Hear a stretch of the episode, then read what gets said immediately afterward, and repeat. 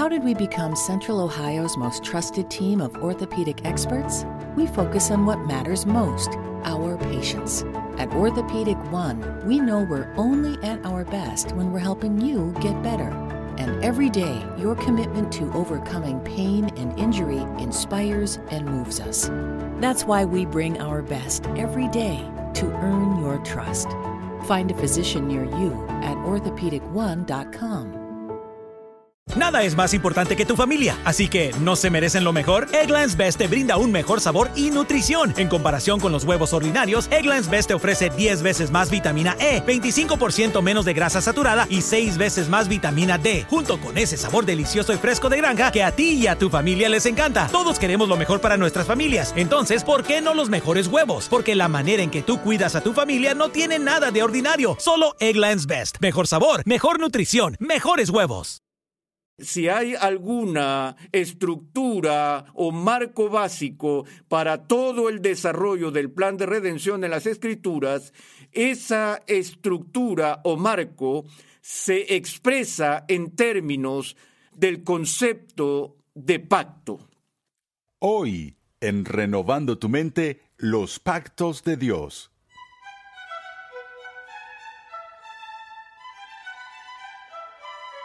Continuamos con el vigésimo segundo capítulo en la serie de enseñanza Fundamentos, un panorama general de la teología sistemática, donde el doctor R.C. Sproul nos muestra que las verdades de la Escritura se relacionan entre sí en perfecta armonía. Esta reveladora serie aborda una gran cantidad de preguntas sobre el origen y la autoridad de la Biblia, Dios, la Trinidad, el hombre, el pecado, la salvación, la revelación, los milagros, la iglesia, los últimos tiempos y mucho más. Al estudiar las escrituras, vemos que Dios se relaciona con su pueblo a través de pactos. Desde Génesis vemos a Dios haciendo pactos con el hombre, primero con Adán, luego con Noé, luego con Abraham, luego con Moisés, luego con David y luego con todos los creyentes a través de Cristo. Pasemos una vez más al salón de clases a escuchar al doctor R.C. Sproul mientras analiza este importante tema y presenta los tres pactos principales que conforman el marco de toda la Biblia. Uno de los temas principales que encontramos en el libro de Hebreos, en el Nuevo Testamento, es el de la superioridad de Cristo y particularmente en su función en el papel de nuestro gran sumo sacerdote.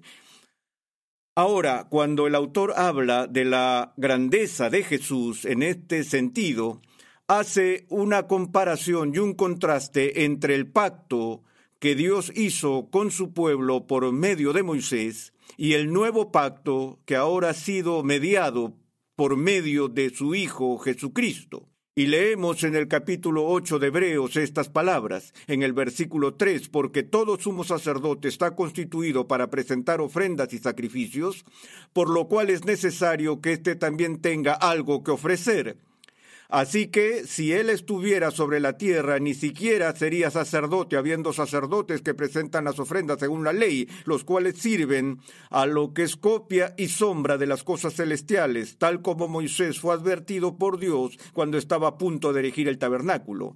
Y luego en el versículo 6, pero ahora él ha obtenido un ministerio tanto mejor por cuanto es también el mediador de un mejor pacto establecido sobre mejores promesas. Luego el autor continúa explicando cómo el nuevo pacto es un pacto mejor que el antiguo pacto y ahora hace que el antiguo pacto quede obsoleto. Pero también notamos en este texto que el nuevo pacto es visto como mejor no solo porque tenemos un mediador mejor que Moisés, sino también que tenemos una mejor promesa. Y eso es significativo porque nos da cierta información y conocimiento sobre la naturaleza misma de los pactos. Y vemos que si hay alguna estructura o marco básico para todo el desarrollo del plan de redención en las escrituras, esa estructura o marco se expresa en términos del concepto de pacto. Leemos sobre todo tipo de pactos en la historia bíblica Existe el pacto que Dios hace con Adán y Eva, que tendemos a llamar el pacto adámico. Existe el pacto que Dios hace con Noé, donde Dios pone su arco iris en el cielo como signo de ese pacto, que llamamos el pacto noético. Y luego Dios entra en un pacto con Abraham, el pacto abrámico que se renueva entonces con sus descendientes Isaac y Jacob, etc. Pero por lo general, cuando pensamos en el antiguo pacto, pensamos principalmente en el pacto que Dios hace con Israel por medio de Moisés en el monte Sinaí. Y eso generalmente se llama el pacto mosaico o el pacto sinaítico porque se estableció en el monte Sinaí. Ahora, ¿qué es un pacto? Bueno, básicamente un pacto es un acuerdo entre dos o más partes y ese acuerdo se basa sobre todo y principalmente en una promesa. Y eso es lo que notamos en ese texto de Hebreos que leí hace unos momentos, que el nuevo pacto parte de la razón de por qué es mejor, es porque tiene una promesa aún mejor que esas promesas que estaban contenidas en el Antiguo Testamento. Ahora vemos promesas de pacto que existen fuera de la Biblia en prácticamente todas las arenas de la vida humana. Cuando entramos en una relación laboral con un empleador y si tenemos lo que llamamos un contrato industrial, ciertas promesas son hechas por el empleador y por el empleado a medida que llegan a términos y llegan a un acuerdo entre las dos partes. Y vemos que la estructura misma del matrimonio se basa en este concepto de pacto donde se hacen promesas entre dos personas y están selladas con votos sagrados y juramentos en la presencia de Dios y así por el estilo. Incluso nuestro gobierno nacional se basa en el concepto de eh, un pacto o un acuerdo entre los que gobiernan y los que son gobernados. Y por lo tanto, hay promesas presentes en todo pacto y también entendemos que un pacto en el mundo antiguo, además de tener promesas, siempre tuvo estipulaciones o leyes que formaban parte del acuerdo. Es decir, se hicieron promesas con la condición de que ciertas estipulaciones fueran cumplidas. Y luego, con esas promesas que contaron con la presencia, como dije, de juramentos y votos y varias ceremonias y rituales que dramatizaron la realidad de la promesa. Ahora, eso es tan importante para nuestra comprensión del cristianismo bíblico porque en el análisis final toda nuestra vida cristiana descansa sobre la confianza o la fe en una promesa. Es decir, en la promesa de Dios de redimirnos por medio de la persona y la obra de Jesús. En un sentido muy real, en términos de pacto, lo que Dios ha hecho por su pueblo es que Él nos ha dado su palabra. Y creo que es irónico en el Nuevo Testamento que cuando Cristo viene, nos sea presentado por Juan en su Evangelio como el que es la encarnación de la palabra. Dios no solo habla su palabra de promesa, sino que esa promesa está encarnada en la palabra quien es Cristo. Y así no hay manera de que podamos sobreenfatizar la importancia de esta estructura de pacto para nuestra comprensión de la fe cristiana. Ahora, si vemos la Biblia y fuera de estos pactos específicos que he mencionado con Adán y Noé y Moisés y Abraham, etc., en términos generales, hablamos de tres tipos principales de pactos que aparecen en las páginas de las escrituras. Y esos tres pactos mayores que llamamos, ante todo, el pacto de redención, en segundo lugar, el pacto de obras y en tercer lugar, el pacto de gracia. Ahora, hay mucha confusión sobre esta terminología y una de las cosas que queremos hacer hoy es tratar de aclarar algunos de los malentendidos que asisten con frecuencia en estos conceptos. Hoy en día parece oírse muy poco en la iglesia sobre este primero, que es el pacto de redención. Pero sin embargo, me parece uno de los conceptos más emocionantes que tenemos en la teología sistemática. El pacto de redención no se refiere a un pacto que Dios hace con los seres humanos. No es el pacto que Dios hace con nosotros, sino que es el pacto que Dios hace consigo mismo. Es decir, es el acuerdo del pacto que tiene lugar en toda la eternidad entre las tres personas de la divinidad. Y eso es tan importante de entender porque en la revelación bíblica del drama de la redención vemos la actividad de las tres personas de la divinidad. La creación misma es una obra trinitaria. Se nos dice que es Dios el Padre quien llama al mundo existencia y sin embargo cuando saca orden del vacío y de las tinieblas es hecho porque el Espíritu de Dios se mueve sobre las aguas y trae cosas a existencia. Y sin embargo, el Nuevo Testamento está lleno de referencias a que Cristo es el agente a través del cual el Padre crea todas las cosas.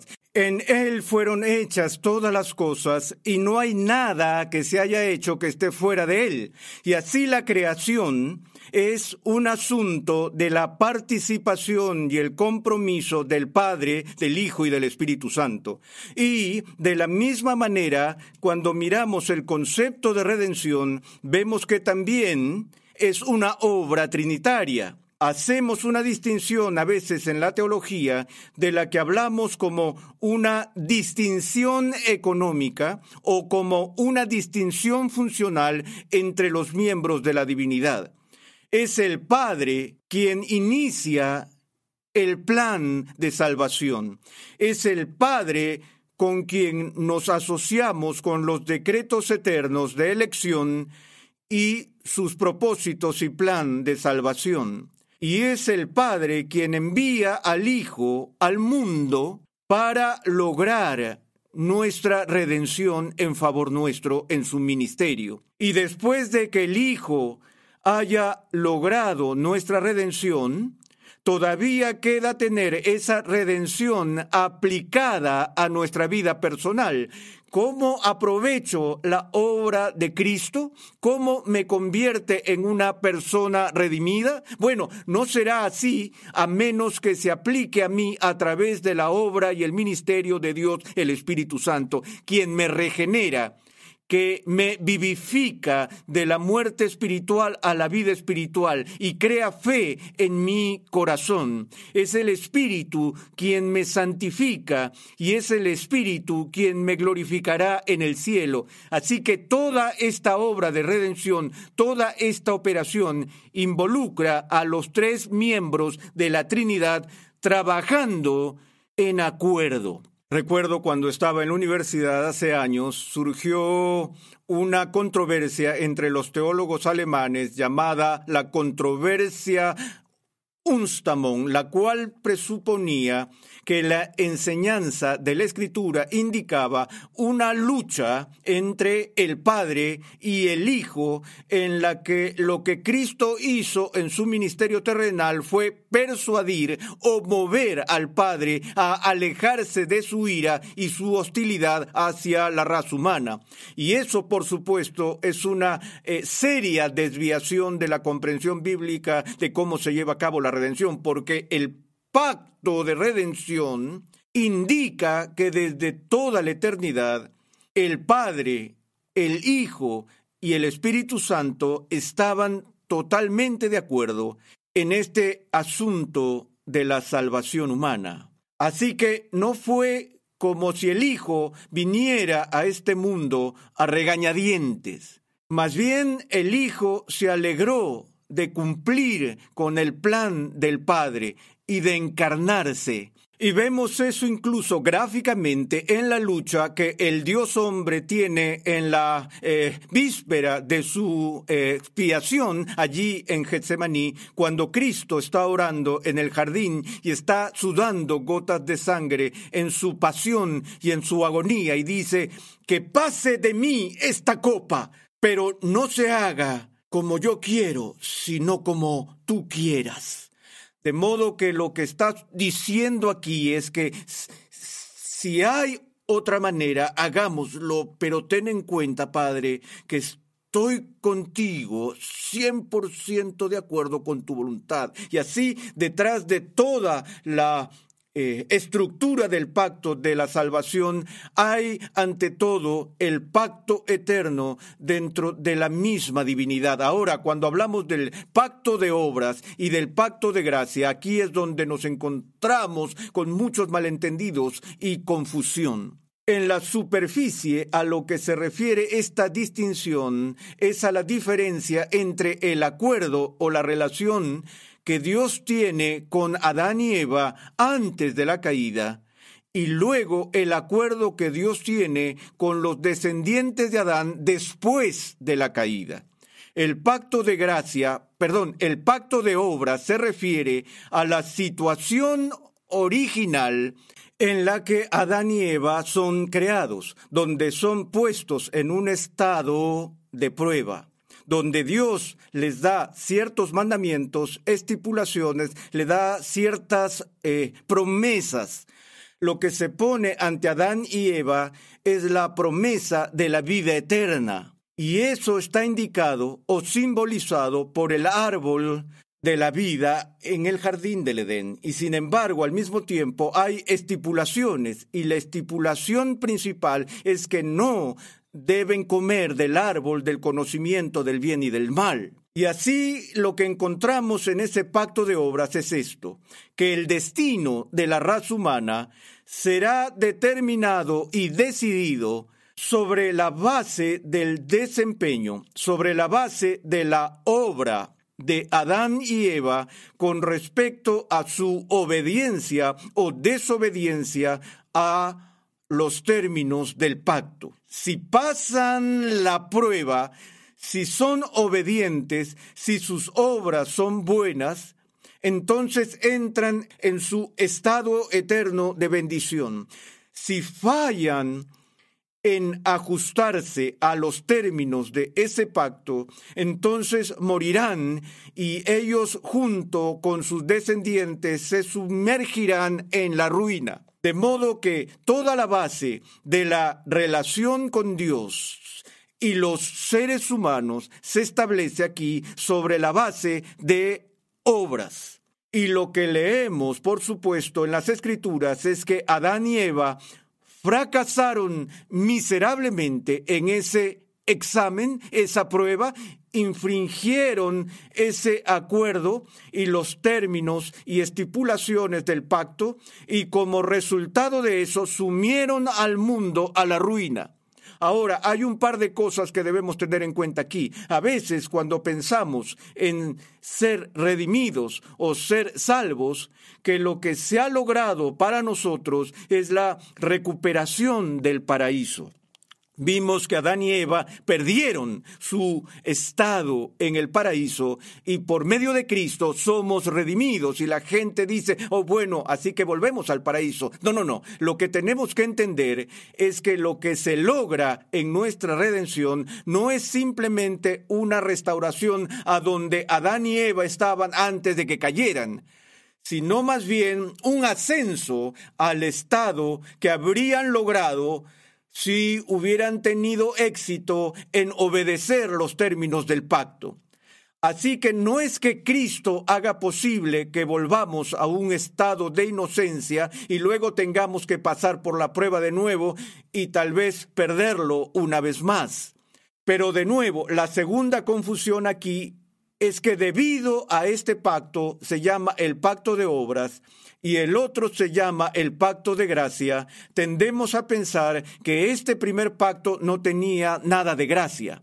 Pero ten en cuenta que para que Dios establezca cualquier pacto con una criatura, para darnos cualquier promesa en cualquier condición que Él haga esa promesa, ya es un acto de gracia, porque no se requiere que Dios en virtud de la creación, prometa nada a sus criaturas.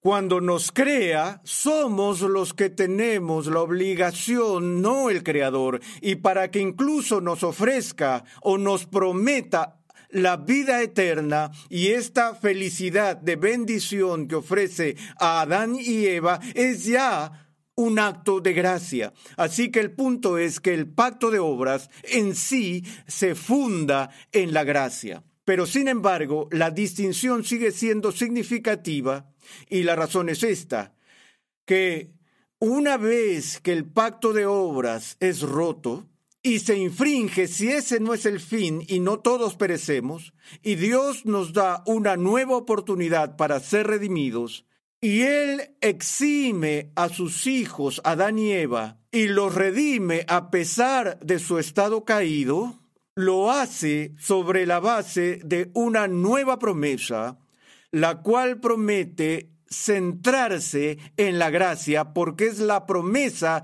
de que serán redimidos por otro. Que esa promesa es la promesa de redención por la intervención de Dios en la obra de Cristo. Ahora, aquí es donde la confusión realmente se pone pesada. Las escrituras nos dicen que somos salvos por gracia y lo entendemos. Y esa gracia se manifiesta porque somos salvos por medio de la persona y de la obra de Cristo. Y lo que Cristo hace para salvarnos es que se convierte en nuestro campeón, se convierte en nuestro sustituto. Es presentado en el Nuevo Testamento como el nuevo Adán, o el último Adán, o el segundo Adán. El que ahora viene al mundo y se pone bajo la obligación y las estipulaciones del pacto original de obras. Como este nuevo Adán vuelve a la situación en la que Adán y Eva estaban en el paraíso. Y esto está dramatizado, por supuesto, en la experiencia del desierto de Jesús, donde sufre los 40 días de tentación de Satanás. Pero ese no es el final. A lo largo de toda su vida está expuesto a esa tentación y por eso hago hincapié y seguiré haciendo hincapié en que no solo somos salvos por la muerte de Cristo, sino también por la vida de Cristo, porque es en su vida de perfecta obediencia que Cristo cumple todos los términos establecidos en el pacto original de obras para que en el análisis final veamos que somos salvos por las obras. Dice, espera un minuto, pensé que enseñamos la justificación solo por fe. Sí, pero la justificación solo por fe significa justificación al poner nuestra fe solo en Cristo, porque solo Cristo ha cumplido el pacto de obras. Todavía somos salvos por obras, pero no somos salvos por nuestras obras, sino por las obras de Cristo. Por ende, el pacto de gracia no anula el pacto de obras. Por el contrario, cumple los términos del pacto de obras. Hace poco estaba dando una charla en la iglesia sobre eh, la cruz y mencioné que a veces la gente piensa que el Antiguo Testamento tiene que ver con la justicia y la ira de Dios y que el Nuevo Testamento tiene que ver con su misericordia, gracia y amor. Y le recordé a la gente que el ejemplo más claro en cualquier parte de la escritura de la ira de Dios y la justicia de Dios no se encuentra en el Antiguo Testamento, sino en el Nuevo Testamento.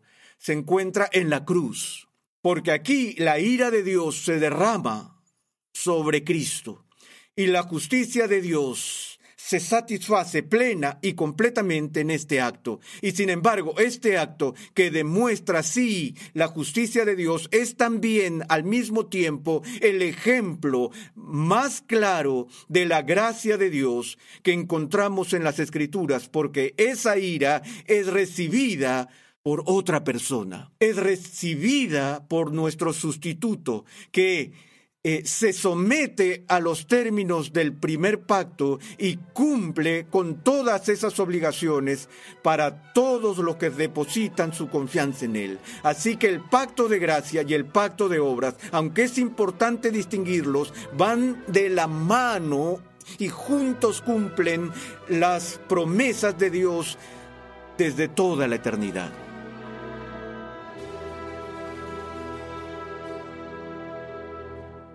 Jesús es el nuevo Adán, el que viene al mundo y se coloca bajo las obligaciones del pacto de obras. Él triunfa donde Adán fracasó.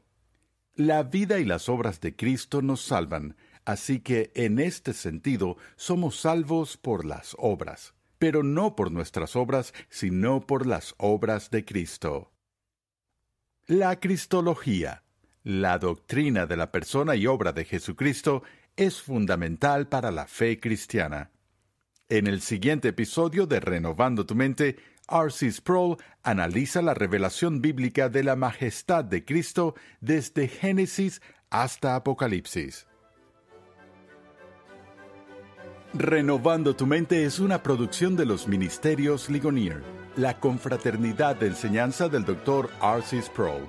Nuestra misión, pasión y propósito es ayudar a las personas a crecer en su conocimiento de Dios y su santidad.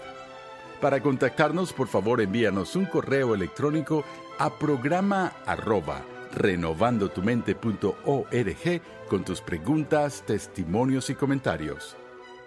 Sintonízanos nuevamente en esta misma emisora y en este mismo horario y únete a nuestra gran comunidad virtual en las redes sociales. Thank you.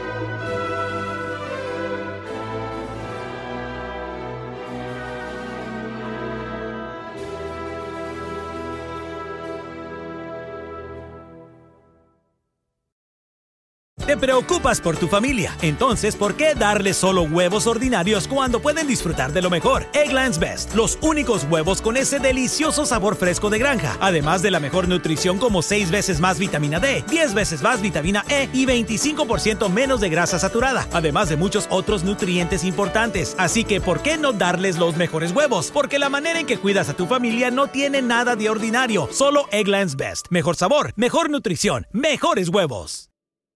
Hello, beautiful. I'm Amy Errett, founder of Madison Reed, a hair color company I named after my daughter. Experience gorgeous, lasting, high quality hair color made with ingredients you could feel good about, with consistent results every time. It's easy to find your perfect shade. Book a complimentary video hair color consultation with a licensed colorist on madison reed.com and get 10% off plus free shipping on your first color kit. Use code RADIO10. That's code RADIO10